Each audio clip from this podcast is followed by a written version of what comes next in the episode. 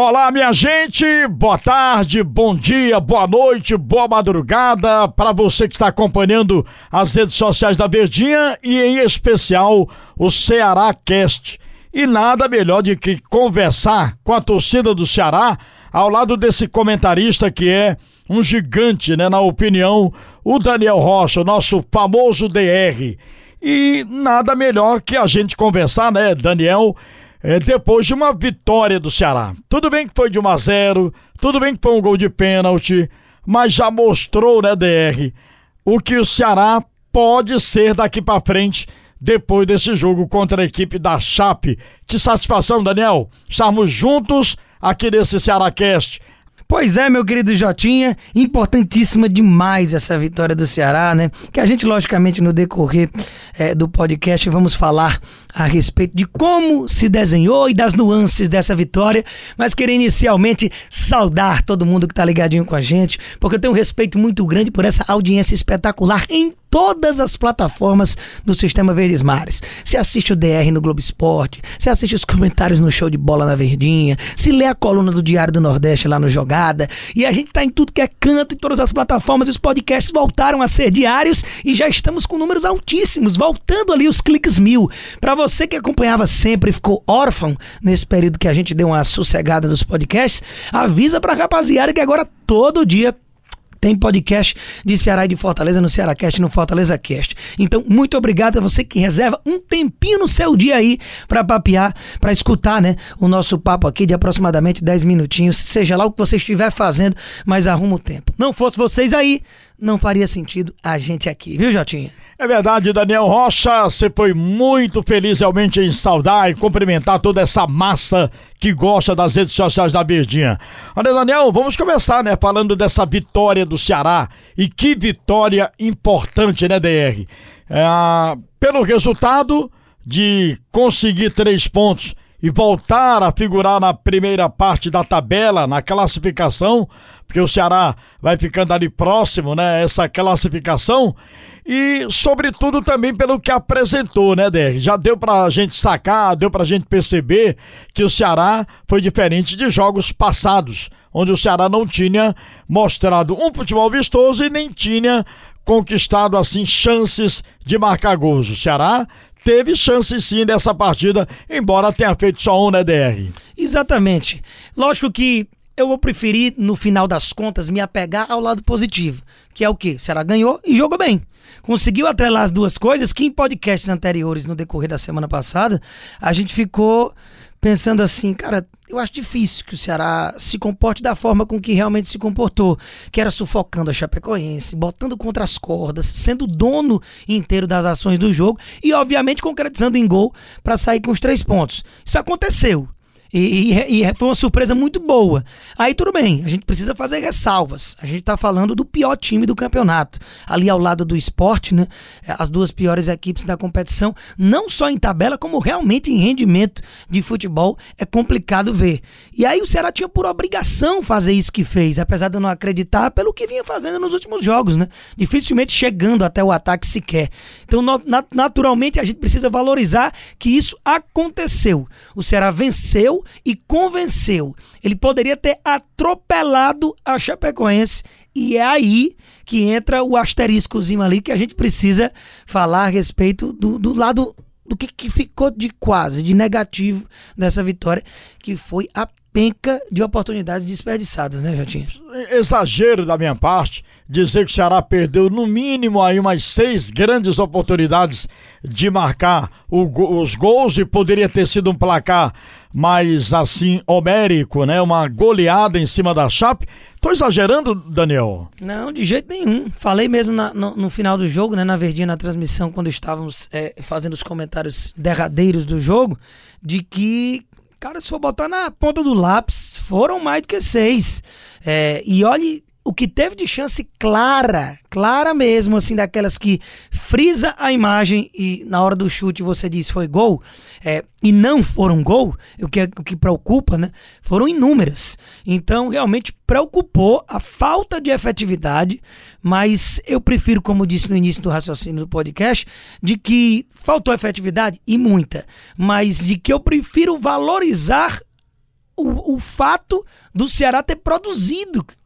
Era, o Ceará não estava conseguindo produzir na reta final do Guto Ferreira e nem nesses dois jogos com o Thiago Nunes. É, é, o Ceará era ao lado ali do esporte e da própria Chape, talvez os piores times de você assistir um jogo. O Ceará não visita o campo de ataque, não produzia absolutamente nada. Então, quando isso acontece em profusão, como foi nesse jogo contra a Chape, eu acho que é necessário a gente elogiar e valorizar. Mas, obviamente, que estamos aqui para explanar para o torcedor de uma forma geral o que aconteceu. Então, é importante dizer que foi 1 a 0 mas teve bola na trave no último lance da Chapecoense ali, que visitou pouquíssimas vezes o campo de ataque na segunda etapa, principalmente falando. Então, já pensou se toma um gol ali? Era um castigo que faz parte do futebol. O famoso quem não faz leva. O Ceará perdeu uma chance de golear, mas fazer talvez a maior goleada do campeonato até aqui em cima da Chapecoense. E infelizmente ficou só num gol de penal, né? Pênalti sofrido pelo Luiz Otávio, que foi o melhor em campo. Não tivemos o craque dos craques na, na transmissão, mas o que jogou o capitão do Ceará, o Luiz Otávio, ofuscou até o retorno do Gabriel Lacerda jogando no lugar do, do Messias suspenso, né? Então, realmente, para mim, monstruoso o Luiz Otávio nesse jogo. Der, você falou do, da preocupação dessa penca de gols perdidos, né? Nessa partida contra a Chape. E que alento você pode passar para o torcedor em relação a essa partida que o Ceará ganhou é, voltou a vencer depois de seis jogos. A última vitória teria tinha sido contra a equipe do Fortaleza 3 a 1 mas Ceará contabilizava derrotas, empates e nos últimos seis jogos havia marcado dois gols apenas. Qual alento, qual a positividade mostrada pelo Ceará nesse jogo, hein, DR? Eu acredito que o, o, o Ceará ele fica, como a gente já vinha falando, é, num saldo positivo, apesar de todos esses pesares, porque nos dá luz no fim do túnel, nos dá perspectivas. Porque você não conseguia ter otimismo, você não conseguia ver uma luz no fim do túnel pela atuação do Ceará nos últimos jogos. Era realmente difícil, precário mesmo, em matéria de, de produtividade, de criação. Então, quando você vê esse volume de jogo, é a prova de que, lógico, sempre fazendo a ressalva da fragilidade do adversário, mas independentemente de quem pegasse, de, da forma que o adversário jogasse, o Ceará ele não conseguia jogar para si. O Ceará ele não conseguia desenvolver futebol. Então, mesmo sendo a Chape, é preciso sim valorizar o que foi que aconteceu na Arena Castelão, porque dá perspectivas. É, fica a prova de que, cara, dá para jogar. Olha como esse time consegue produzir. Olha como dá para concatenar jogadas, trabalhar, jogada ensaiada. Teve jogada ensaiada na bola parada que o Kelvin perdeu um gol absurdo também no iníciozinho do jogo. Após o susto da Chape, o Ceará teve essa oportunidade no primeiro tempo. O Vina manda no segundo pau, Luiz Otávio acompanha e dá uma assistência assim, desfaz, Kelvin, pro meio da área. O Kelvin entra livre, livre como elemento surpresa, totalmente sem marcação e chuta por cima. Ele fica até sem acreditar, todo mundo com as mãos à cabeça ali. Mas enfim, jogada trabalhada que a gente não estava vendo com o Guto Ferreira.